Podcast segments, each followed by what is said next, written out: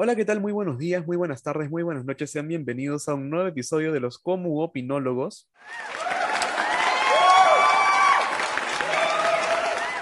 Así es, estamos de vuelta con los episodios regulares de todos los martes en Spotify y en todas tus plataformas de podcast preferidas. Estoy de vuelta acá con Antonio. Hola Antonio, ¿cómo estás? Hola.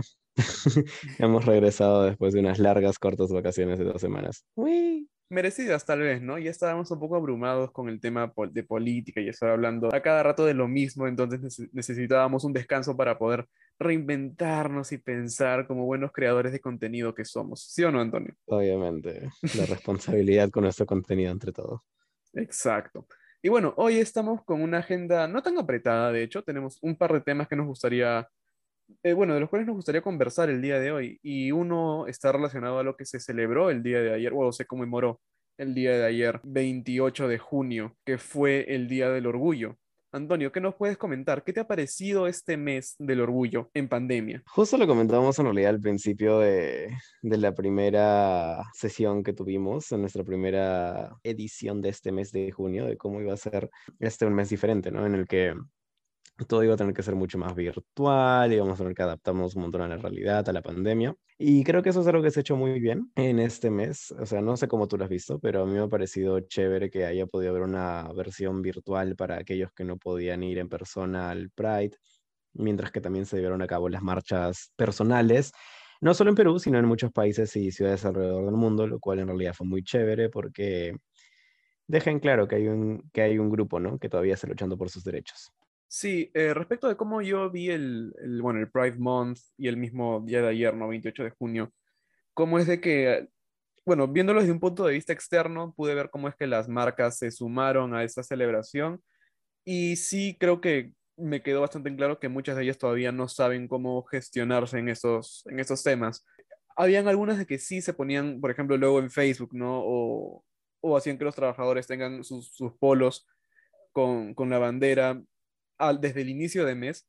Sin embargo, hay algunas que, por ejemplo, recién el domingo o el mismo, o el mismo lunes, ¿no? Em, eh, recién pusieron su, su foto con, con, la bandera. Y es como, ah, no sé, también hubieron algunos, algunos temas con la selección. Ellos sacaron un post en Instagram con, de apoyo, tenía algo que ver con el orgullo, pero era muy sutil, ¿no? No, no era, no era tan, tan directo como algunos tal vez eh, les, gustaría, les gustaría que sea. Era el estadio con las banderas de, bueno, perdón, con los colores de la bandera y ya, mientras que otros equipos de fútbol, por ejemplo, sí se mandaron con todo, ¿no? Y tenían ahí la bandera de fondo.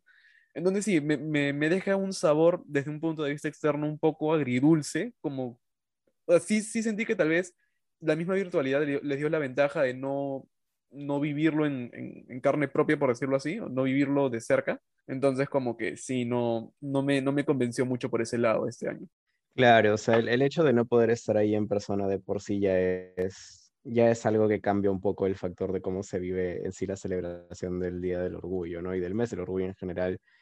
Este, o sea, hoy se celebra el Día Internacional del Orgullo. Bueno, no hoy. El, el 28 se celebró el Día Internacional de, del Orgullo LGBT y a lo largo de todo el mes se vive el mismo, pues, ¿no? El mes del orgullo. en nuestro caso, la marcha fue el sábado 26. Y sí, pues, ¿no? Justo Gestión sacó un, un artículo de, de, que había una cierta cantidad de empresas eh, el día lunes que cumplían con los estándares verdaderos para poder trabajar como pareja LGBT eh, o como persona LGBT y que de verdad respetaban y, se, y promovían tus derechos. O yo tengo la suerte de trabajar en una empresa que lo hace, so estoy bien agradecido por eso. Pero claro, pues no es la realidad. Justo un, uno de esos escritores, eh, un conocido cercano que es Alec eh, que escribe en El Comercio, escribió un artículo hoy en día uno de El privilegio de amar, que relataba un poquito más o menos de, de cómo es que para las personas LGBT es verdaderamente un privilegio, pues, ¿no? Caer en una empresa en la que se dignen a considerar tus, tus derechos, tus beneficios, y creo que eso es un poco lo que se lucha, lamentablemente. Claro, pues no, porque no tenemos eh, igualdad salarial, no hay, bueno, sí, ya de vez en cuando, no hay acceso equitativo a salud tanto física como mental, seguros de salud potestativos de vez en cuando para parejas, pero no todos lo tienen, licencias por matrimonio, no todas la tienen, y ni siquiera es legal, no te tienes que ir a otro país. Es, es toda una chanfaina de, de, blanqueada de derechos que no hay en ninguno de los ámbitos, ni laboral, ni personal, ni, ni de salud, ni nada dentro del país. y eso es lo que se lucha, y de ahí cuando tienes empresas que, que solamente por moda o por conveniencia deciden unirse al último momento, es como que mm, quizás le estás haciendo más daño a la lucha de bien, del bien que le estás haciendo, ¿no? Porque algo que siempre nos decía nuestra directora de carrera, no sé si te acuerdas, Dani, era hacer, hacer, decir. Entonces, si solamente haces sin ser y solamente para decir, no, pues no, no estás siendo congruente y eso puede dañar el propósito.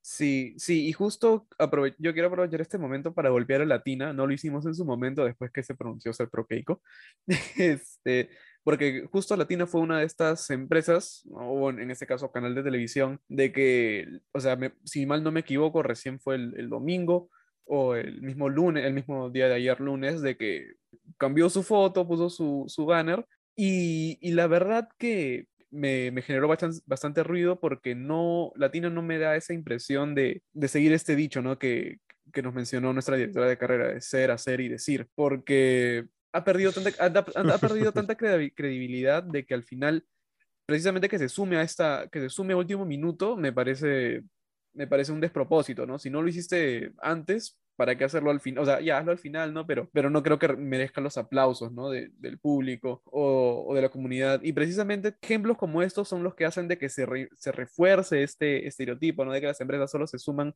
por una cuestión de moda y eso al final termina afectando bastante la lucha, porque nunca va a faltar el comentario de, ya pusiste tu, tu foto con tu bandera está haciendo, este, solo te está sumando la moda, al final no, no, no crees en los ideales o, o no sé, pues, ¿no? Y, empiezan a llevar ese tipo de críticas que al final no, no colaboran en nada.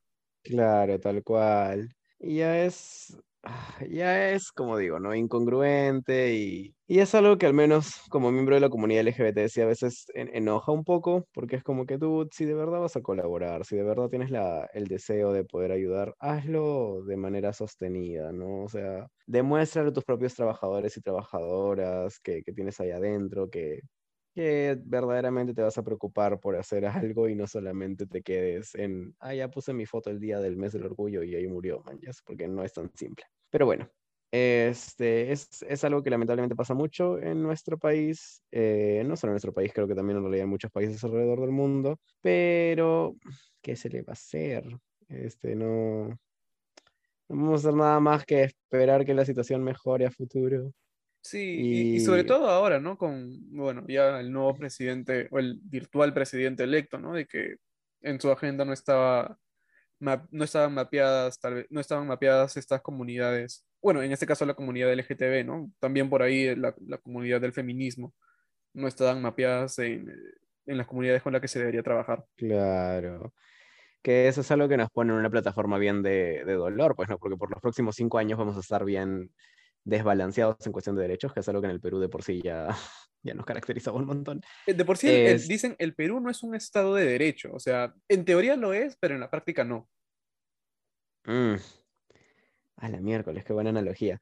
Pero sí, that is true, es, es cierto, no, no lo somos, o sea, se beneficia a unos pocos, a los que más tienen usualmente, y, y esa es nuestra realidad, siempre la ha sido y no cambia, pues, ¿no? Y, y, por eso, y por ese comentario de rojo ahora.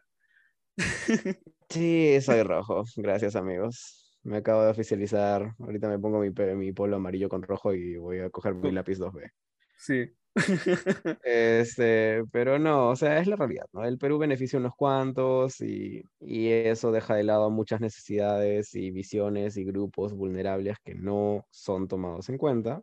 Este, y nada, pues no, ya es un poco frustrante. Justo en realidad, eh, como leía hoy, y bueno, es algo que ya es un toque sabido, el, hace, el año pasado el Ministerio de Justicia le pidió a Ipsos que haga un análisis de cuánto más o menos, eh, cuánta población más o menos LGBT hay en el Perú, y es un 8% de la población, man. O sea, son más de 1.700.000 personas aproximadamente adultas, solamente adultas, sin contar menores de edad o gente que no fue encuestada que se identifican como miembros de la comunidad LGBTI.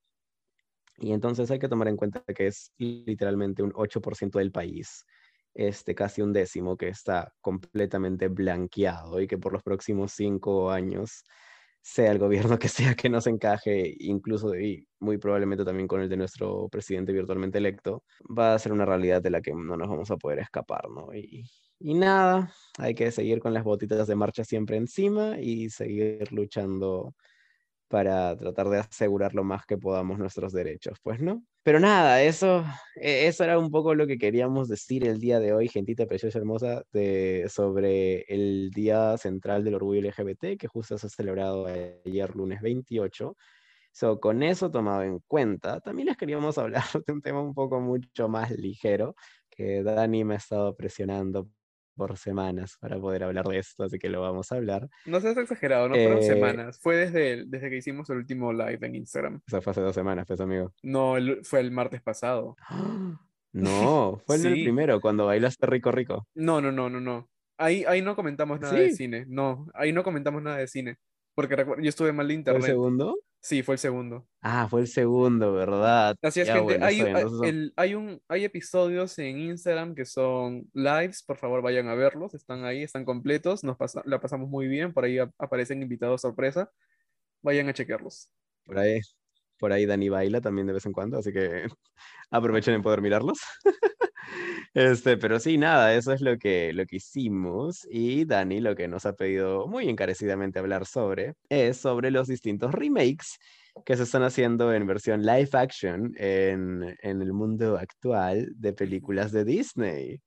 Entonces Dani quiere dar sus impopulares opiniones al respecto. O sea, no, no son tan este impopulares. Hay bastante gente que, que comparte la opinión de que no son buenas películas. Pero a ver, primero, antes de eso hay que, hay que definir los dos conceptos que se manejan en este, en ese tema de conversación. Muchas personas confunden el reboot con un remake. Lo que Disney hace son remakes, pero a ver, primero, ¿qué es un reboot? El reboot es la versión propia de una película que es estrenada por un director con una visión distinta. Eh, muchas veces este nuevo director puede adaptar la historia eh, a sus propios intereses no intenta hacer un homenaje o un calco de la película original, sino crear un nuevo universo.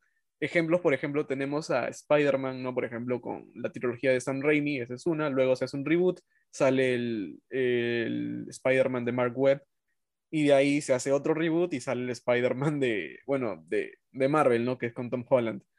Por otro lado. Viene Kevin Feige y pone el multiverso y los une a todos. Oh, no, mano, esa es otra conversación porque ahorita, mira, no sé si va a haber un, no, no sé si va a haber un Spider-Verse en la próxima película de Spider-Man. En la live action, ¿no? De verdad, no, no, no, quiero, no quiero tener fantasías sobre eso porque después voy a ver la película, no va a estar ahí, se me va a romper el corazón. Ya. Eso de, eso hablamos en, de eso hablamos en otro porque ahí sí es todo un tema de conversación aparte. Sí. Algo, es... Ok, si haces un reboot, ¿qué es un remake, Dani? Un remake es la recreación de una película la cual sigue en su mayoría los mismos parámetros del original, solo que en ocasiones, por ejemplo, tiende a ser más contemporánea o agregar eh, aspectos más, más del hoy, ¿no? Tal vez conceptos, personajes más, más modernos, ¿no? El remake sí intenta hacer un homenaje o trata de ser la, la esencia de la película original, eh, no, ser un calco de por sí, o sea, no, no, copiar los diálogos, los planos, no, tal cual, pero al menos seguir la misma línea tratando de ser lo más fiel a la obra original. Y los ejemplos son, por ejemplo, son Charlie la fábrica de chocolate, ¿no? que hay una versión antigua y otra versión, bueno, no tan moderna, pero es, es con Johnny Depp. Eh, Scarface, por ejemplo, es otra de, de estas. Y claramente todos los remakes que está sacando Disney. De por sí, yo creo que todos estos remakes, para mí el más rescatable es este, el libro de la selva, que fue dirigido por John Favreau, que es el mismo que dirigió El Rey León, el, el, remake en live action, o bueno, no sé si es live action porque todo también es animación en CGI, pero, pero yo creo que, y es un efecto general en Hollywood, ¿no? De que hay bastante falta de imaginación, bastante falta de innovación, las ideas parece que se están secando y estamos volviendo al pasado, ¿no? También tenemos lo que fue la reunión de Friends, por ejemplo, que la gente lo pide, lo pide, lo pide, se hace y ya, ¿no? Y Hollywood se ve bastante beneficiado económicamente con esas cosas. No sé, ¿tú, tú qué dices, Antonio? Ah, no, sí, definitivamente. Este, es, es como un nod a la infancia, ¿no? O sea, hay, hay distintos nods que puedes hacer. Puedes sacar Toy Story 4 y la gente lo va a ir a ver porque ama Toy Story, va a funcionar para los nuevos, porque los niños lo van a entender porque es para niños pero también va a funcionar para los Golden Oldies porque va a ser como que un reboot de su vida de chiquititud, ¿no? Pero también puedes simplemente hacer un remake de todo lo que ha pasado con ellos. Actually, tenemos un caso hasta en series. iCarly acaba de volver en Paramount Plus. Claro, eso sería más una secuela, una continuación, no, no tanto un remake Bueno, o sí, reboot. true. Ujú. Pero están como que relanzándolo en otra plataforma. so- Claro. Ya, ya, es, ya es un factor, man. Ya es, ya es un factor común. Es como que el común denominador de nos estamos quedando sin ideas. Hay que regresarlo del pasado. Este, y les funciona. O sea, la verdad es que les funciona. Pero eh, no sé si es. I don't know if that's good or bad. A mí me gustaría un poquito más de originalidad, honestamente. Sí. Pero, o sea, bueno, el, rey- el, el libro de la selva me encantó. But, honestly, el Rey León también me gustó. A ver, yo, yo sí te quería hacer esta pregunta precisamente desde el, desde ese live que hicimos. ¿Por qué te gusta el remake del Rey León? De, ver- de verdad me interesa saber por- por qué. Honestamente, por Timón y Pumba. Siempre de esa película me ha gustado Timón y Pumba y son a los que, me- los que miro. Los demás no me importan mucho. Pero sí acepto que hubieron un huevo de errores en el sentido de que no, no supieron como que gestualizar bien las caras de los personajes. Eran ya muy tiesos, demás. ah, Se pasaron en realismo, man, ¿ya? Sí, Pero ¿sabes cuál sí es buena? O sea, cuál de verdad legítimamente ha sido una buena fórmula que encima le han metido sus elementos nuevos y ha funcionado. A mi parecer, Aladdin. Y no es porque me paran diciendo que yo me parezco a Mena Masud y porque, Mena, y porque tiene que ser mi disfraz de Halloween, sino porque legítimamente creo que en serio ha sido una buena película. O sea, creo que live action lo hicieron de verdad bien. ya, no, para mí no me, no, no, no me gustó. Lo que pasa es que, mira, prim- en primer lugar, creo que Robin Williams dejó la valla muy alta para ser el genio. Y Will Smith puede tener toda la carisma que quieras o el carisma que quieras, pero me, me faltó bastante para mí. Eh, después, respecto a la actuación de precisamente el actor que, interpre- que interpreta a Aladdin, que sí tiene un parecido a ti, este, no sé, o sea, por momentos para mí se notó que lo quería, que le, o sea, brilló en los momentos de, de los musicales, ¿no? De- del baile, del canto. Ahí, ahí brilló, me parece que sacó bastante energía y sacó bastante garra, un motor, lo- no sé, lo, lo sacó ahí, mostró toda la actitud. Pero al momento de actuar no me gustó su actuación, o sea, lo sentía sin ganas, ¿no? Como si estuviera hablando así ahorita y sí, pues ya tengo que, tengo que grabar el episodio y ya. No, no sé, es- esa es mi percepción. Me, me está doliendo que me ataques a Mena Masud, honestamente, pero bueno. No sé, yo, yo sí la sentí buena. Honestamente, yo sí disfruté Aladdin. La voy a seguir disfrutando siempre. Es una de mis películas favoritas. I, I won't batch. Pero sí acepto que todas las demás han sido. Han sido raras. O Sí, sea, han, han sido choices de, de, de Disney, ¿no? Es, es- that, that was a choice. Y, y decisiones raras, ¿no? Como tú dices. O sea, a ver, en primer lugar, ¿los remakes son necesarios? ¿Tú, tú crees que son necesarios? Así que, que como ya tenemos la tecnología para hacerlo, entonces podemos, no sé, pues hacer de todas las películas animadas, volverlos live action. Ala.